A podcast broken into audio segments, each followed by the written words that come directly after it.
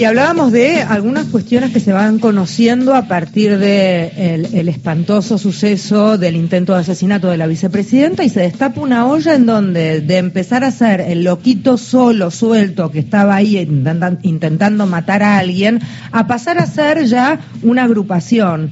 Eh, desde la AFI presentaron una serie de audios de Revolución Federal, que se llama esta agrupación, en donde para muestras sobre un botón, escúchenlo, uno de los audios eh, de los tantos que se presentaron. Quien habla es Jonathan Morel, una persona que forma parte de esta agrupación Revolución Federal, que decía esto. Pero por lo pronto sí nos podemos cruzar, cruzar otros personajes, ¿no? Yo hoy, por ejemplo, veía cómo, Cristina saludaba a la cámpora y a la militancia, ¿no? Y decía, lástima que a mí ya, ya me conocen la cara, porque si no sabes cómo me infiltro ahí una semana y espero que baje. Pero yo te juro, o sea, si a mí no me conocieran los nenes de la cámpora, yo voy, te canto ahí la marcha peronista siete días seguidos y en cuanto puedo, pasa la historia. Después me linchan. Bueno, una muestra de lo que era un intercambio, una charla con, con, otra persona que también forma parte de la, de la agrupación de Revolución Federal. En fin, te decía, un compilado de audios que la AFI presenta. En línea el interventor de la Agencia Federal de Inteligencia, Agustín Rossi. Agustín, gracias por atendernos. Federica País te saluda. ¿Cómo va? ¿Qué tal, Federica? ¿Cómo va? Buenas tardes. Eh, la verdad es muy impresionada. ¿En qué contexto se logran estos audios? ¿Cómo llega la AFI a, estos audios y por qué?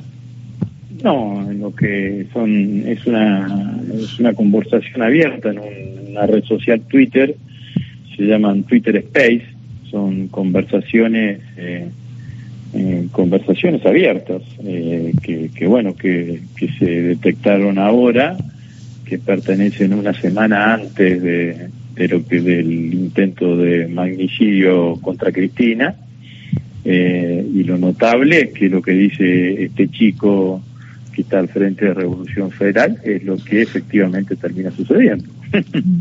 Eh, y bueno entonces eh, lo que nosotros le presentamos a, a la jueza es un escrito en donde le pedimos a la jueza la ponemos en conocimiento de esto para que vea o estudie o investigue si le parece pertinente si hay alguna vinculación en este de esta agrupación Revolución Federal con lo que efectivamente sucedió frente a la casa de Cristina, con Cristina, y al mismo tiempo, cuando uno escucha todo el, todos los audios, hay una cantidad de delitos que están constituidos en las propias declaraciones, en, el propio audio, ¿no? Eh, claramente hay instigación instigación a la violencia, instigación a cometer delito, a cometer delitos, apología del crimen, intimidación pública, atentados contra el orden público, bueno, una cantidad de delitos que entendemos que también se tienen que, estudiar eh, y analizar y que la jueza debe investigar. Eso es lo que hemos lo que hemos aportado. Hay claramente amenaza contra Cristina, contra el presidente, eh, también contra el diputado Máximo mm, Kirchner. Eh, bueno, nos parece que, que, era necesario hacer y presentar esta denuncia. O sea que de alguna manera, Agustín, y corregime, seguramente no es correcta la forma en que elaboro el razonamiento, pero de alguna manera ustedes espontáneamente aportan esto, digamos, ustedes espontáneamente empiezan a investigar desde la AFI este tipo de chats, este tipo de plataformas en donde participa esta gente.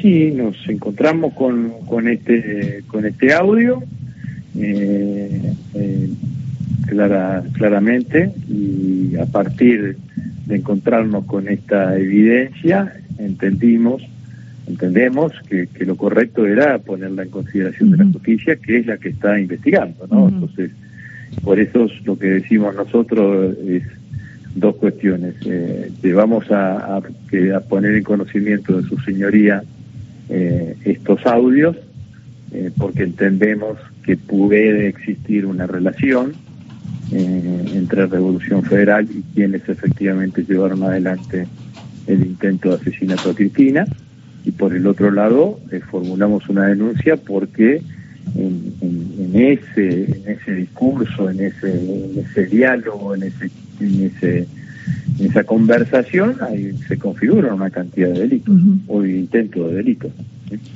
Agustín Mario Giorgi, ¿qué tal? ¿Cómo va? ¿Qué tal, Mario? Eh, ahí este, hay que aclarar este, que hay una, hay una legislación en la Argentina en defensa de la democracia y además que estamos hablando de eh, no un audio este, eh, obtenido ilegalmente, sino que es el trabajo de inteligencia a partir de los movimientos este, violentos que han generado estos grupos, ¿no? Como Revolución Federal en los últimos meses. Sí, son fuentes públicas. Es un audio que estaba dentro de la cuenta de Twitter de Revolución Federal. Eh, digamos, no, es, una conversación de, como decía recién, se llama Twitter Space, eh, que estaba dentro de la cuenta de Twitter de la Revolución Federal. Nosotros lo encontramos, digamos, ¿no? Bien. Y junto con eso hicimos, eh, o sea, que, que, no estaba escondido, por decirlo de alguna manera, sino que estaba estaba ahí, no sé si seguirá ahora, lo seguirán sosteniendo en ese lugar. lo escuchamos, y, es, una conversación de casi dos horas. Participa otro otro señor que es un soldado voluntario de Río Gallegos, eh, que tengo entendido que ya fue. sí, eso iba a preguntar. Franco Castelli, ¿no? Con destino en Santa Cruz, este, al que le dice en un momento, ya que pasaba todos los días por la puerta del diputado Máximo Kirchner porque no lo había matado, ¿no? Sí, porque este, no lo mataste, digamos, no sé. Eh, así que ya ahí está interviniendo el ejército y el ministro de Defensa, que obviamente apenas eh, nos entramos de esto, informamos, le, le informé a, Tayana de esta situación. Eh, pero bueno, figuraba un, un audio que, que, que cuando uno lo escucha por primera vez, le produce el mismo escalofrío que lo que lo escucharon recién o, lo que o lo que les pasó a cada uno de ustedes cuando lo escucharon. Agustín, eh, ¿Qué, observan ustedes en cuanto a, estás relatando que esto es, es, un chat o un audio público al que cualquiera si hubiera tenido ganas podía acceder, ustedes lo hicieron porque evidentemente se interesaron a empezar a revisar las redes. Esto deja como al descubierto cierta falencia en la investigación que se está llevando adelante. ¿Ustedes consideran que se está investigando correctamente? ¿Cómo ven ustedes la investigación llevada hasta el momento? Yo no tengo una, valoración porque primero no estoy dentro del expediente eh, la, AFI eh, no, participa eh, como auxiliar de la justicia. Por lo tanto, al no estar, no participar como auxiliar de la justicia, no estoy dentro del expediente y no puedo no puedo opinar. Lo que uno sí puede ver es que, que se abren distintas, que, que la investigación está avanzando y que en la medida de las posibilidades uno aporta para que se abran las distintas líneas de investigación y que se siga investigando. Acá lo, más importante a partir de un hecho de estas características es que se siga eh, trabajando sobre las distintas líneas de investigación que o potenciales líneas de investigación que se pudiesen que se pudiesen ir conociendo eh, para ver eh, realmente eh, quién, qué, es lo que ha sucedido y quiénes son la totalidad de los actores. Materiales ya, vamos conociendo, eh, cómplices parece que también. Bueno, tampoco sé cómo, cómo están caraturados dentro de la dentro de dentro de, del expediente, pero me parece que hay que seguir mirando con intensidad todas las distintas eh, líneas de investigación que se pudiesen abrir para tener una mayor certeza. Yo Creo que sin duda eh, este grupo de Revolución Federal es un grupo extremista, eh, violento, de derecha. que si ustedes analizan eh, su recorrido, han, abierto su cuenta hace tres meses, cuatro meses, no hace mucho tiempo, y fíjense ustedes que su primera acción fue con de, de agresividad fue con el diputado de Lorego, ¿no?